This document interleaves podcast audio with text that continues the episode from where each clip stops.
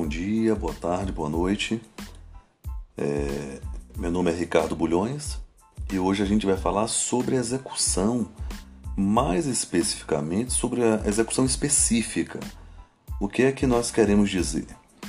Que antes da gente entrar né, nas diversas espécies de execução presentes no Código de Processo Civil, convém a gente falar dos meios em que o juiz dispõe para compelir que o executado satisfaça a obrigação tal qual foi constituída. Então é sobre isso que nós vamos falar hoje. Um forte abraço. Pois bem, quando nós falamos de execução específica, nós estamos falando que é, uma execução específica é aquela em que o objetivo é fazer com que o devedor ele cumpra exatamente aquilo que foi convencionado, perfeito? Sem a conversão de perdas e danos. Então nós já sabemos que classificamente as obrigações são de dar, fazer ou não fazer. Se o sujeito tem que entregar um carro, a uma execução específica seria a entrega efetiva daquele veículo que foi determinado no título judicial. Se a obrigação é, não, é de fazer, ou se a obrigação é negativa de não fazer, uma execução específica seria aquela que se molda na exata medida daquilo que se pretende pelo exequente. Perfeito? E é importante a gente falar que, formalizando essa classificação clássica das obrigações, a gente e trazendo e atrelando a matéria de execução, nós podemos evocar aqui dois artigos. O primeiro é o 497 do CPC, e o segundo é o 498 do CPC, que fala exatamente dessa repercussão específica nas execuções. O 497 fala que na ação que tenha por objeto a prestação de fazer ou não fazer, então, portanto, nós já sabemos fazer ou não fazer, o magistrado ele procede o pedido, né, e se precedente o pedido, claro, concede a tutela específica então, se eu quero que faça algo, o magistrado vai conceder que se faça. Se eu quero que não seja realizado determinado ato, o magistrado concede especificamente. Ou ele vai determinar providências que assegurem a obtenção da tutela pelo resultado prático equivalente. Então é interessante porque se estamos falando de execução, deve-se buscar sempre uma execução específica daquilo que se pede. Perfeito? Agora já o 498 fala das obrigações de dar, porque fala que na ação que tenha por objeto a entrega de coisa, então estamos falando aqui de uma obrigação de dar, o magistrado, quando ele concede a tutela específica, ele fixa o prazo para o cumprimento da obrigação. A gente percebe, portanto, que quando nós falamos de execução, busca-se sempre, deve-se buscar sempre a correlação exata daquilo que se pediu durante ou daquilo que se pede, que está especificado no próprio título judicial. E aí nós temos, como nós já vimos anteriormente, aqui convém abrir esse parêntese, que para execução específica nós temos duas técnicas.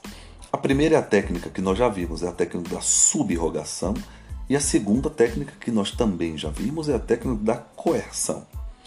Significa dizer que no cumprimento daquilo que se pede ou daquilo que está presente no título, seja judicial, seja um título executivo extrajudicial, ou eu forço o sujeito a formalizar especificamente aquilo que está determinado no título é, é, executivo, aí eu estou falando de uma coerção, ou eu utilizo no instituto da subrogação, ou seja, nada mais é do que pedir para que terceiros cumpram especificamente aquilo que está determinado no título judicial ou extrajudicial.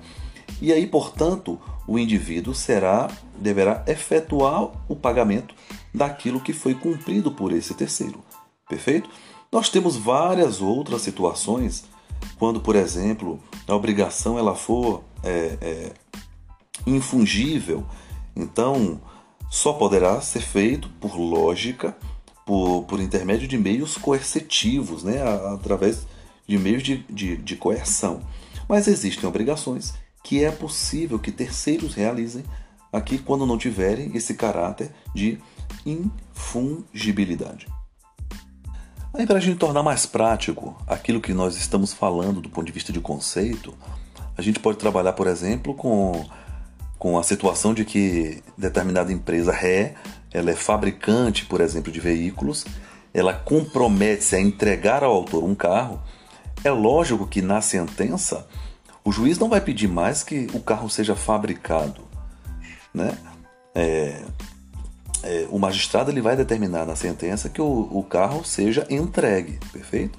É lógico que existem situações, por exemplo, que o carro, digamos que ele não seja mais fabricado, não possa mais ser fabricado. Nestas situações, nós temos uma conversão em perdas e danos. É interessante que quando se fala de execução, deve-se sempre buscar a efetivação específica daquilo que se pede ou daquilo que está constante no título. Em última ratio, em último caso, quando não for possível, converte-se em perdas e danos. Perfeito? É... Aqui a gente está materializando a regra de que sempre que não for possível atender, é lógico que o juiz ele vai converter em perdas e danos, porque se não fosse assim, não, não haveria é, é, um, um, um resultado né, as partes não alcançariam um resultado prático das suas demandas. Existem diversas situações em que a execução específica ela não poderá ser feita, e aí nessas situações a gente vai tentar alcançar o que se chama de resultado equivalente, se aproximar o máximo daquele status quo, né, daquele status anterior ou daquilo que efetivamente se pede. Se estamos falando de conversão de perdas e danos, é interessante a gente citar aqui o artigo 499 do Código de Processo Civil, porque a conversão de perdas e danos ela, ela fica reservada para duas grandes categorias, duas grandes hipóteses, perfeito? É, enumeradas no artigo 499. Então, a primeira hipótese é quando for impossível a execução específica, perfeito? Não é mais possível a, a, execução específica, é lógico que o magistrado tem que dar um resultado prático à, à execução, então reduz-se em perdas e danos. E na B, nós temos, enquanto segunda hipótese, quando o credor requerer essa conversão, porque é possível. É, é, é, é possível que, que, que o credor ele requeira essa conversão em perdas e danos. É, porque ou na hipótese de que o devedor ele não cumpre especificamente a, a, a, a, a obrigação. É interessante a gente pensar que nessa segunda hipótese, né, nessa letra B, que nós estamos construindo nas suas anotações, é, é importante você anotar essa observação, porque só é dado ao credor né, essa possibilidade de requerer é, é, essa conversão na efetiva recusa do devedor. Isso é importante. Né? O, o, o credor ele não pode preferir a conversão se o devedor ele estiver disposto a cumprir a obrigação específica. Então aqui a gente está criando duas grandes regras. Né? A perdas e danos, é, essa conversão ela pode ser feita é, nas hipóteses de não possibilidade do cumprimento específico da obrigação. Então a gente pode pensar numa seguinte situação: obrigação de dar, coisa certa, é uma coleção de, de, de selos, por exemplo, de dois séculos atrás, e por alguma eventualidade há o perecimento da coisa. Nessa situação, a obrigação ainda deve ser cumprida, embora não possa mais ser é, formalizada a execução específica. Nesses casos e nessas situações, aí sim nós podemos converter em perdas e danos. Agora, existe a possibilidade também do devedor se negar a, a ser feito, e aí, na negativa do devedor, é a única hipótese, nasce ao credor a possibilidade de solicitar a conversão das perdas e danos. Perfeito? Se você já sabe que estamos falando e tratando de uma execução específica, é aquilo que se busca na essência em uma execução, na impossibilidade a gente busca a conversão em perdas e danos, é bacana aqui a gente falar dos mecanismos que se tem para compelir o devedor a cumprir a obrigação. E aí a gente vai dar um salto para o artigo 536, parágrafo 1 do CPC, porque ele enumera alguns meios que o juiz pode valer-se para alcançar o cumprimento específico da obrigação, ou, em outras palavras, para que se busque, se efetive o resultado prático equivalente. Né? Então, o que é que fala o artigo 536? É interessante e esse salto é, é bacana. Se você tiver com seu código aberto, acompanhe pelo código, que fala que o magistrado, qual é a síntese do, do, do, do artigo? Que o magistrado ele pode sim determinar, entre outras medidas, a imposição de multa, então é possível é, impor multa, busca apreensão é possível, remoção de pessoas e coisas é possível é, na tentativa de, de, de, de efetivar uma execução específica. É, o desfazimento de obras é possível, o impedimento de atividades nocivas é possível que o magistrado determine o impedimento de realização de atividades, é, podendo, em todos estes casos, é, requisitar inclusive o auxílio de força policial. Perceba tamanha importância que se tem na busca de uma execução específica que o magistrado pode determinar, por exemplo, numa busca e apreensão, o auxílio de força é, é, policial, porque, via de regra, as obrigações devem ser cumpridas na exata medida em que forem formuladas. Perfeito? Se nós temos um título executivo, busca-se nessa execução cumprir na exatidão aquilo que está previsto no próprio título é, executivo. E aí eu abro só um parêntese porque, é, mesmo com uma determinação judicial, o descumprimento de, da, dessa, desse cumprimento específico pode fazer com que o devedor incorra nas sanções. Vocês se recordam, quando trabalharam o processo de conhecimento, da regra prevista no artigo 77, parágrafo 2 do, do, do CPC, porque o descumprimento à ordem é, se, significa e materializa um ato atentatório à própria dignidade da justiça. Perfeito? Então, é, esse ato atentatório à dignidade da justiça também pode dar hipótese, também pode, pode formalizar as hipóteses presentes no artigo 774 do caput do, do Código de Processo Civil. Mas a gente vai prosseguir. Porque entre os meios e as ferramentas que se tem, a, a multa é a que tem um status de imposição de cumprimento específico mais relevante. Porque a multa ela é tão somente um mecanismo de coerção que pressiona, né? auxilia essa, esse, a, a pressionar a vontade do, do devedor que está temeroso dos prejuízos que possam advir ao seu patrimônio. Perceba que o sujeito não cumpre a obrigação por intermédio da multa, em várias oportunidades ele acaba cumprindo tão somente pela existência desse temor que se tem né, da, da, da afetação do seu patrimônio. Né? Então, na tentativa de não ver o seu patrimônio afetado, o sujeito cumpre a obrigação, que é uma obrigação é, específica. E dentre os vários meios de coerção, a multa ela se assemelha às astraentes, né? que é um dos, um, um dos mais eficientes para ter uma efetivação daquilo que especificamente foi formalizado e está contido no título executivo. É, a lei, convém aqui dizer que ela não restringe as execuções da obrigação infungível, perfeito? elas podem sim ser fixadas em todas as execuções de obrigação de fazer, não fazer, de entregar, seja coisa fungível ou infungível. Isso é muito importante ser dito, porque é, as multas podem estar presentes mesmo nas obrigações que têm objeto prestação pecuniária. Então, independente da modalidade da classificação da obrigação, mesmo que a prestação seja pecuniária, a existência de multa ela, ela ela, ela pode incidir, perfeito? Agora, é lógico que o magistrado ele vai fixar um prazo para o cumprimento da obrigação e ele pode sim estabelecer inclusive multa periódica, tá? que é a regra, que é uma multa diária, né? para hipótese de inadimplemento. Então, a título de exemplo, o magistrado formaliza entregue a coisa em 15 dias sob pena de multa diária de 10 reais, 100 reais, mil reais o dia. É possível, a regra é que essa multa ela pode ser periódica. É lógico que o magistrado ele pode definir uma, uma, um limite, perfeito? E, e geralmente ele, ele limita, como também não pode, ele pode formalizar essa não limitação. O importante é a gente materializar aqui que essa fixação de multa é diária, tá? É a regra. Pode ser formulada uma multa periódica que vai incidir em cada dia de atraso, o que vai pressionar a cada novo dia que o devedor satisfaça a sua obrigação.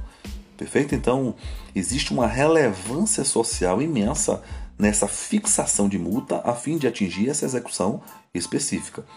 Convém aqui botar uma observação, se você estiver anotando, anote isso, pois a finalidade da multa ela não é coercitiva. Isso é importante. É, é, aliás, ela é coercitiva, perdão. Ela não, não é repressiva ou punitiva, perfeito? Ela não constitui uma sanção e ela também não pode se confundir com pena. A finalidade dela é única, é coagir, né, uma finalidade coercitiva, a fim de coagir o indivíduo a formalizar o cumprimento específico da obrigação. Tá?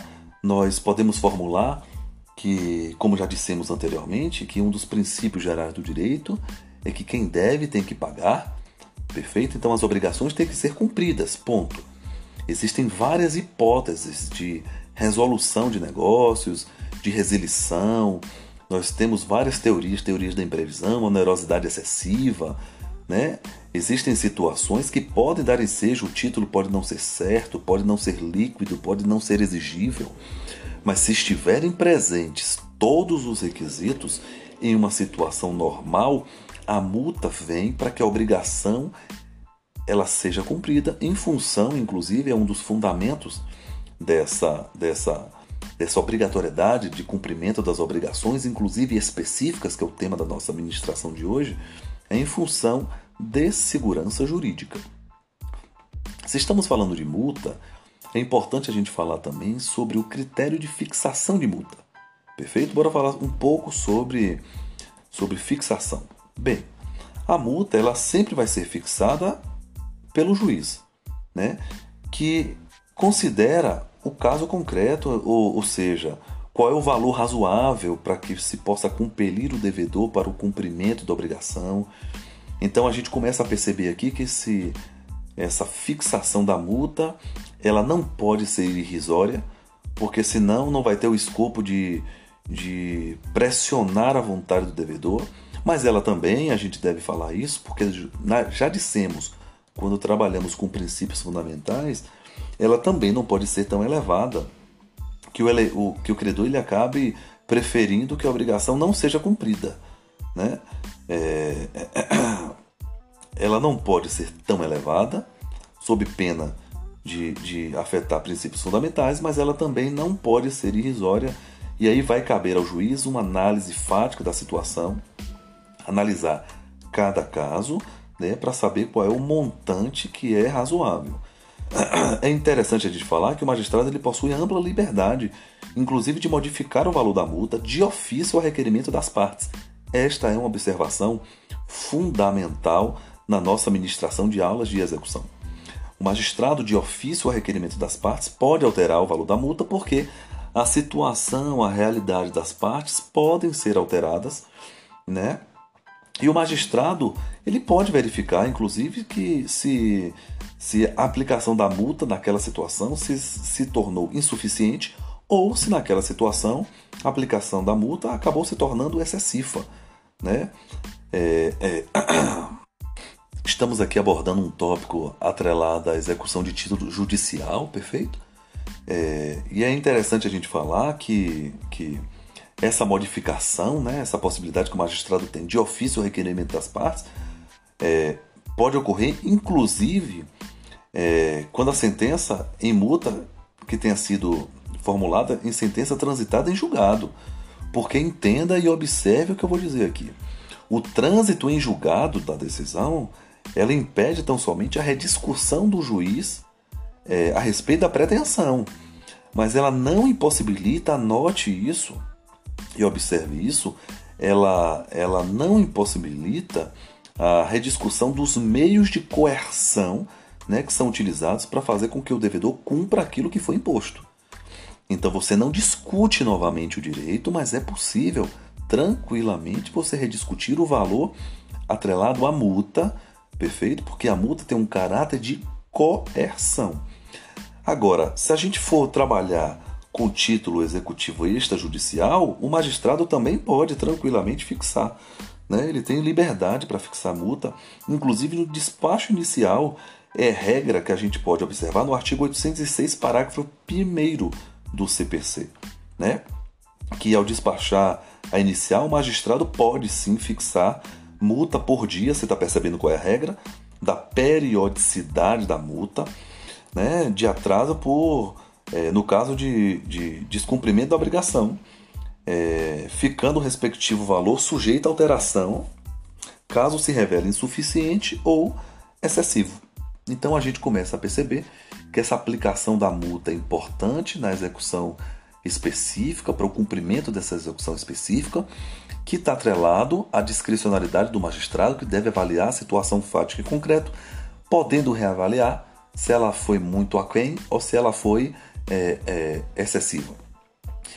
E talvez seja uma dúvida: a quem se reverte o valor da multa?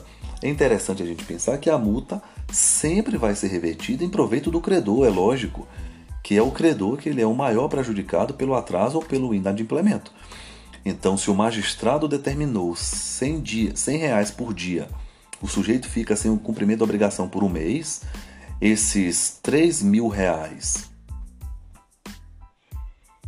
esses 3 mil reais é, irão para o credor que foi o maior prejudicado pelo atraso é, e pelo descumprimento dentro do prazo formulado pelo magistrado. Perfeito? E qual é o momento para fixação dessa, dessa multa? É interessante a gente falar que o juiz ele só fixa a multa depois de impor o réu o cumprimento da obrigação, tá bom? Seja ela de fazer, não fazer ou entregar, é, o, a, a fixação dessa multa só pode ocorrer após o magistrado impor o cumprimento da obrigação. E é interessante a gente pensar que essa fixação da multa pode ocorrer inclusive no início do processo. Perceba, em algum momento das nossas ministrações, nós dissemos que as tutelas podem ser provisórias ou definitivas. Então, mesmo em uma tutela provisória, pode existir é, e pode ocorrer a existência de multa. Então, é, provisoriamente, o magistrado pode, para que a, a, a tutela provisória é, force ao, ao sujeito cumprir a tutela provisória. Existe uma outra hipótese também interessantíssima, além dessa tutela provisória definitiva, é que mesmo que o magistrado não faça e não determine multa, na sentença ele pode determinar posteriormente, perfeito? Na fase de execução e observe, mesmo de ofício. Se não foi determinado na sentença, o magistrado pode determinar na fase de execução a requerimento das partes ou inclusive a, a de ofício. E é interessante a gente pensar um outro aspecto atrelado a isso no que se refere à cobrança da multa. Perfeito? Porque quando se decorre o prazo para o cumprimento da obrigação, sem que ela seja satisfeita, você já sabe que incide multa e aí começa a correr o prazo para que é, é, o devedor é, possa ser compelido dessa, dessa dessa, dessa execução.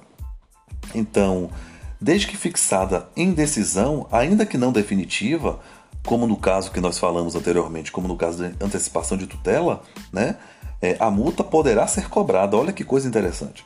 Inclusive em caráter provisório, é, podendo é, ser depositada em juízo. Então, olha a regra que nós estamos criando aqui. É, a multa mesmo em uma tutela provisória, ela já pode ser executada, é, podendo ser autorizada o seu depósito em juízo para que seja garantido a, a, o cumprimento é, lá na frente, perfeito? É bacana que nessa última hipótese eu estou falando que o levantamento, se foi, se foi formalizado o depósito em juízo, perfeito? O seu levantamento ele só pode ser autorizado após o trânsito em julgado da sentença favorável à parte, perfeito? É, e aí é importante a gente reiterar porque se o juiz verificar que a multa se tornou excessiva, estou voltando ao que a gente já disse, ele pode sim reduzi-la a parâmetros razoáveis, tá? Ele pode alterar, por exemplo, a periodicidade, ou até mesmo o magistrado pode excluir a multa, tá? É, mesmo que tenha sido fixada em sentença transitada em julgado, isso é muito importante. Então a gente percebe essa mobilização que é possível e é passível da, do Instituto da Multa. É, por fim, para a gente finalizar o nosso podcast de hoje, é importante a gente falar sobre valor de multa. Por quê? É, multa não é cláusula penal, perfeito? Então significa dizer que a lei não impõe limites ao valor da multa, diferente das cláusulas penais que existe uma limitação no valor da própria obrigação. Mas no que se refere à multa, não existe limitador. Agora, é importante é, dizer que o magistrado ele não pode permitir e nem pode admitir que a multa ultrapasse os limites do que é considerado razoável. Perfeito? E aí o magistrado, se perceber essa, essa, essa situação que extrapola o razoável, ele pode reduzir o montante ou pode até retirar a incidência da multa. Perfeito? Verificando o juiz que ela já ocorreu por tempo suficiente, ele também pode é, dar por encerrada a incidência da multa, sempre pautado no princípio da razoabilidade. Nos nossos próximos encontros, a gente vai começar a falar de procedimentos especificamente, tá? Em execução, em, em obrigação de dar, fazer e não fazer, e a gente vai dando prosseguimento às nossas discussões. Mas eu quero agradecer a você, ao prazer que foi uh, o nosso contato. Se tiver alguma dúvida, me procure nas redes sociais. Quero desejar para você um excelente dia, uma excelente semana, ano. Deus te abençoe. Tamo junto. Um abraço.